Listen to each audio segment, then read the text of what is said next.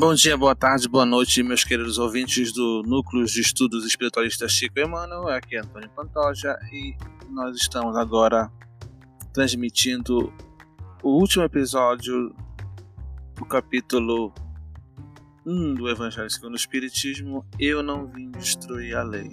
E quem traz o último item é Erasto, discípulo de São Paulo. Psicografia de 1863, aonde esse refere-se à presença de Santo Agostinho diante da codificação kardeciana.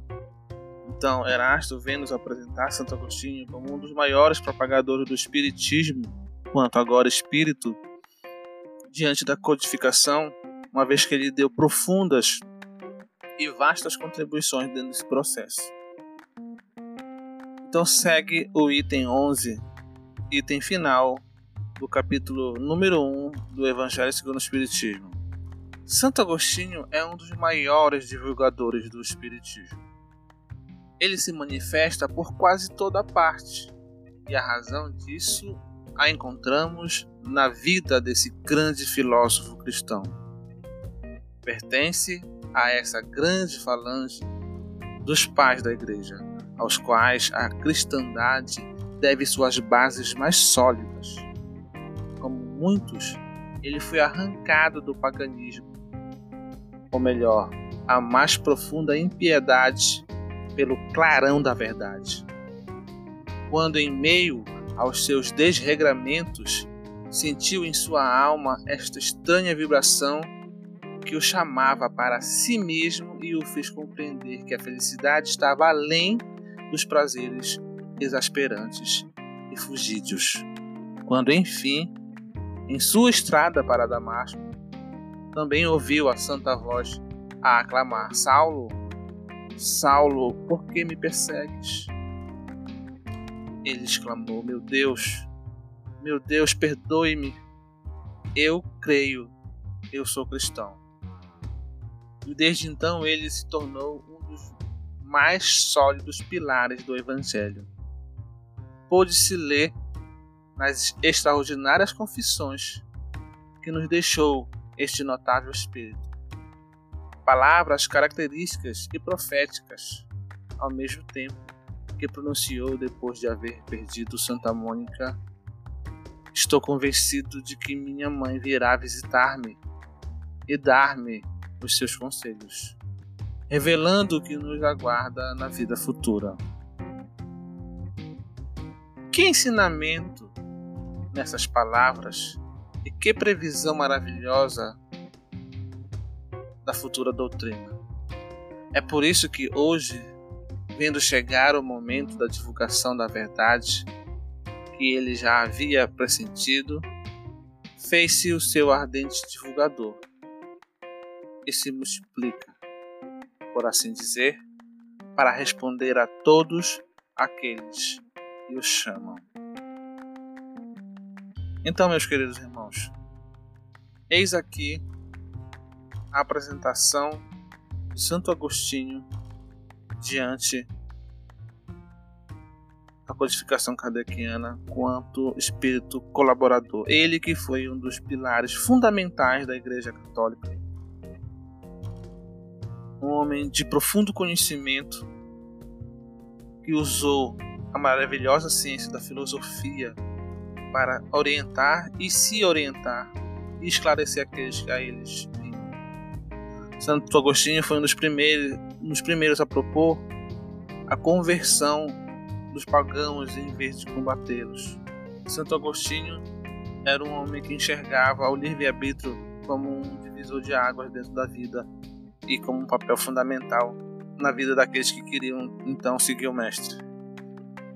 E o que é interessante, a nota que Kardec bota em seguida a este texto, ele bota uma notinha de que não é de rodapé, mas uma boa nota em relação a essa participação né, de, desse santo católico, desse considerado santo católico aí dentro da sua codificação.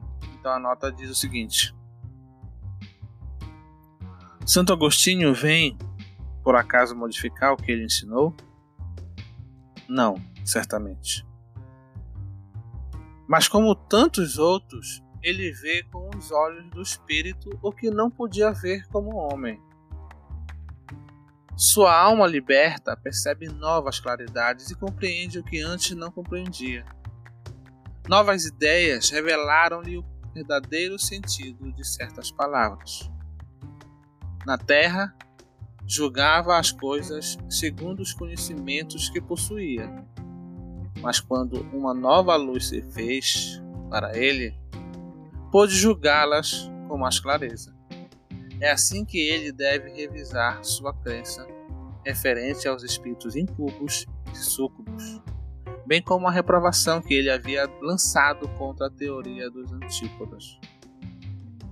Agora que o cristianismo lhe aparece em toda a pureza, ele pode, sob certos pontos, pensar de maneira diversa de quando vivia na Terra, sem deixar de ser o apóstolo cristão. Pode, sem renegar a sua fé, fazer-se propagador do Espiritismo, pois nele vê a realização das coisas preditas. Proclamando-o, hoje, ele apenas nos faz voltar a uma interpretação mais justa e lógica dos textos.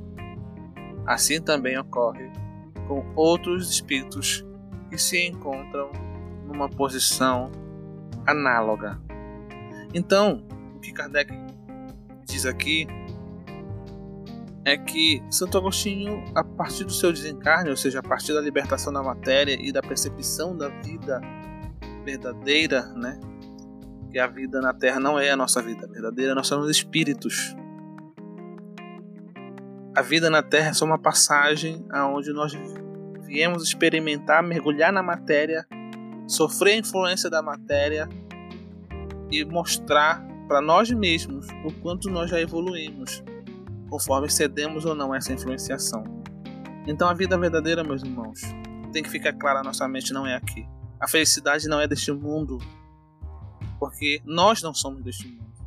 A felicidade verdadeira está na vida do espírito, na vida espiritual. Então, quando Santo Agostinho mergulhou na matéria, como todos nós hoje nos encontramos mergulhados, teve também a sua vida como homem, até que ele se encontrou em si mesmo, como diz o texto, quando ele recebeu o seu chamado na estrada, na sua estrada de Damasco. Então ele começou a aprofundar-se em filosofia, os estudos humanos. Então ele começou a seguir o Cristo e a propagá-lo com grande profundidade, dando relatos pessoais diversos sobre si mesmo. E, ao libertar-se do véu pesado da matéria, ele vislumbrou a vida verdadeira.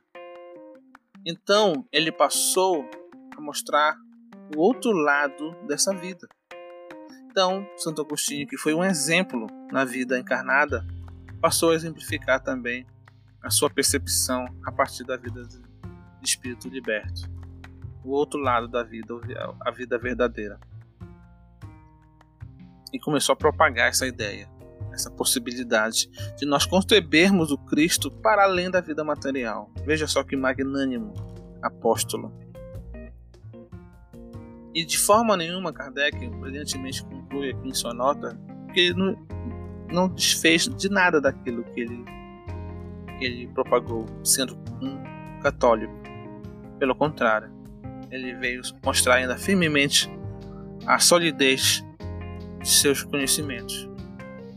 Então, é um espírito considerado santo, né, por esse segmento religioso, mas que para nós é um espírito com certeza de grande elevação espiritual, que veio contribuir para um segmento religioso a partir da sua experiência na, na carne e veio contribuir para o Consolador Prometido. Veja só, veio contribuir para o cristianismo dentro da, da religião mais forte que se existia assim na época, digamos assim, veio contribuir diretamente, especificamente com o Cristo, com a segunda revelação e após seu desencarne ele veio contribuir com a terceira revelação revelada pela segunda, no caso, né? Porque Cristo prometeu, o Consolador prometido que viria dar complemento a tudo aquilo que não ficou entendido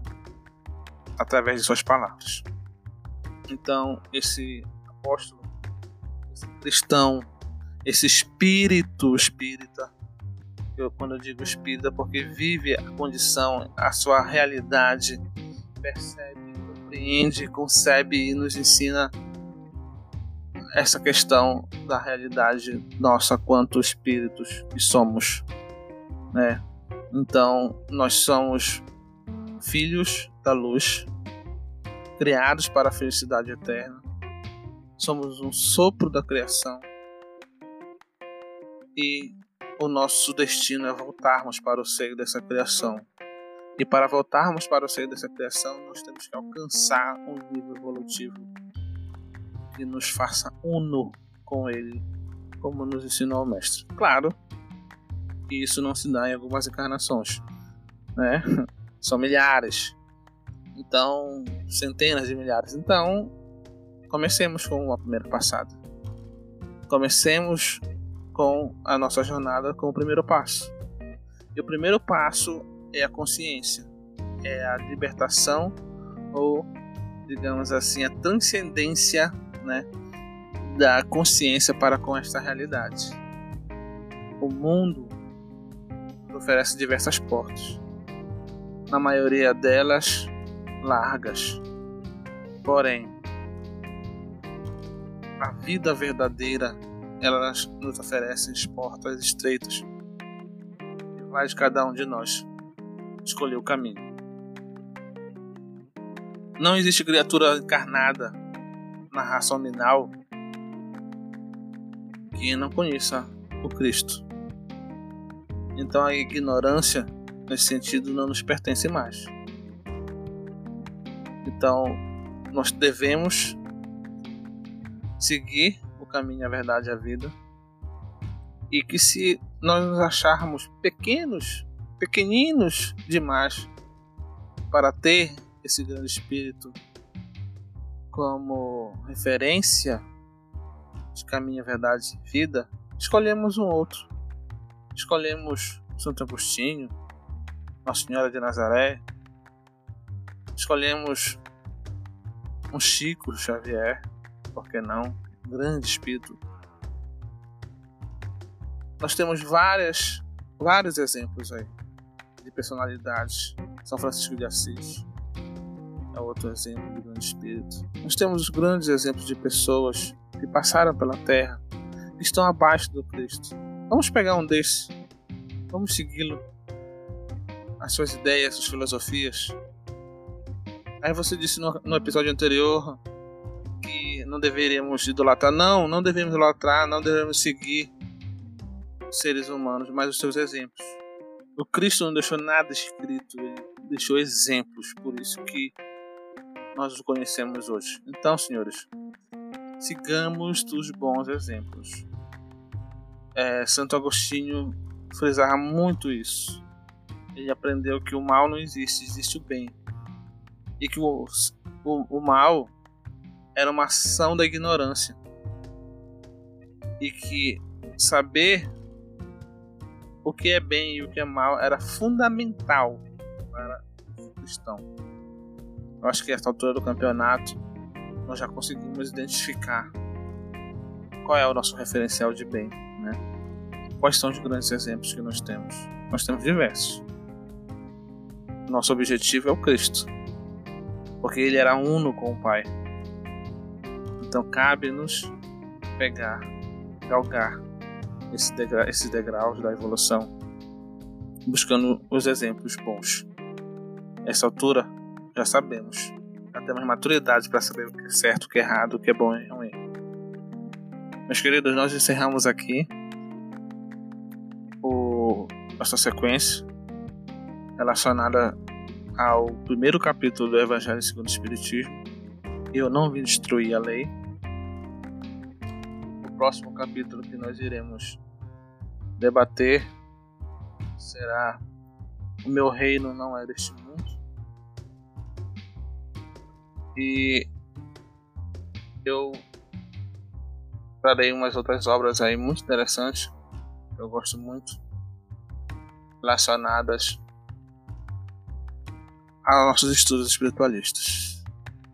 Então, eu deixo a todos um abraço. Qualquer coisa me acionem aí, eu vou deixar meu WhatsApp para que vocês mandem temas, aí, questões que a gente possa vir trabalhar. Nossas discussões, eu vou adorar receber qualquer coisa dos senhores para que nós possamos discutir aqui, inclusive até mesmo o nosso próprio trabalho. Um beijo, um abraço no coração de todos e até a nossa próxima discussão. Provavelmente será o capítulo 2: Meu reino não é deste mundo.